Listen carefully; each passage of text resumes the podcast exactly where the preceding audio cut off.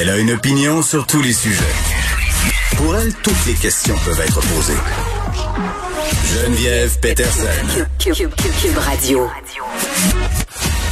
Salut tout le monde, j'espère que vous allez bien. Merci d'écouter Cube, de vous joindre à moi pour les deux prochaines heures et demie. On va continuer notre conversation sur euh, manifestations devant les écoles, près des hôpitaux aussi, la grogne de certains parents parlait hier euh, à Anne Slabry, un papa qui s'est rendu près d'une école secondaire montréalaise avec sept autres personnes pour faire jouer de la musique aux manifestants dans l'objectif. En fait, les médias sociaux censurent les vidéos pour des questions de droit d'auteur. Là, on vous faisait jouer euh, Eyes of the Tiger.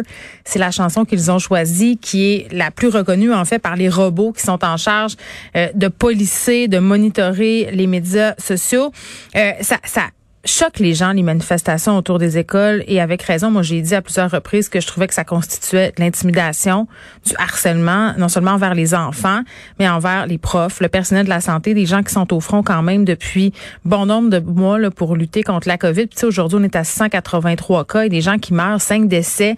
Et on a des personnes vraiment... Euh, déplacés, c'est ce que j'ai envie de dire, qui manifestent dans des endroits qui sont inappropriés. Et là, on a Québec qui veut passer une loi spéciale pour empêcher les manifestations près des écoles, justement, et près des hôpitaux. C'était dans les cartons quand même depuis quelques jours. On l'a abordé le sujet à l'émission. On veut évidemment euh, un peu calquer ce qui se fait autour des cliniques d'avortement. Vous, en 2016, vous en rappelez, les libéraux ont aidé à passer cette loi-là pas le droit de manifester à moins de 50 mètres de ces établissements où on pratique interruption volontaire de grossesse. Ce serait environ la même affaire autour des écoles. Mais on le sait, là, il y a des critères à respecter pour ça. On passe pas une loi comme ça en créant ciseaux. On va aborder la question avec Marois Risky. Elle va être là tantôt vers 13h15 porte-parole l'opposition, évidemment, en matière d'éducation. Donc, on parlera de ça avec elle, mais on parlera aussi de la situation dans nos écoles. On a des tests rapides. On a encore la question de la ventilation euh, qui mérite euh, d'être abordée parce que l'automne va être chaud. Vraiment, là, on a euh, des chiffres en ce sens-là, on a des projections de l'NSPQ en ce sens-là. Est-ce que les tests rapides, ce sera suffisant? On va essayer de faire une, petite tournée des sujets avec elle. Puis, tu sais, revenons à ces manifestations anti-vaccins. Hier, je parlais avec Vincent Dessoureau d'un incident malheureux qui s'est produit aux États-Unis, un employé de station-service qui a été abattu par un anti-vax. Il nous racontait, Vincent, que cette personne-là avait voulu se rendre dans le commerce non masqué. L'employé lui a dit, ben non, vous devez être masqué. Et la personne en question est revenue une heure plus tard pour l'abattre avec son arme à feu. Et on se posait la question, on se disait, mais oui, mais à un moment donné, est-ce que ça va arriver ici? Est-ce que il va y avoir des échafourées, des montées de violence? Parce qu'on sait, de la tension dans les événements, dans les manifestations, il y a des antivax qui sont intenses dans leurs revendications, dans leur prosélytisme, qui essayent de convaincre les gens en étant limite agressifs. Ben, c'est arrivé. Pas aussi pire qu'aux États-Unis, en ce sens qu'il y a personne qui est décédé, mais il y a une infirmière qui s'est faite attaquer dans une pharmacie de Sherbrooke par un homme.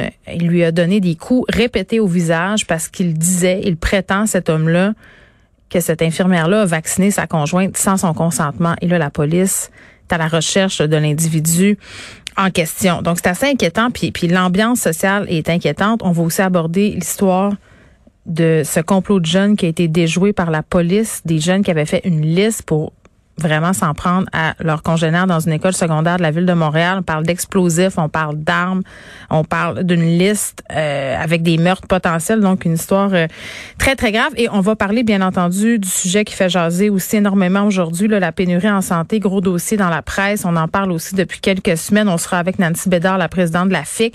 On sait que demain, Christian Dubé va dévoiler son plan. Là, il a demandé au personnel de la santé d'attendre avant de prendre des décisions. Il y a un exode vers le privé.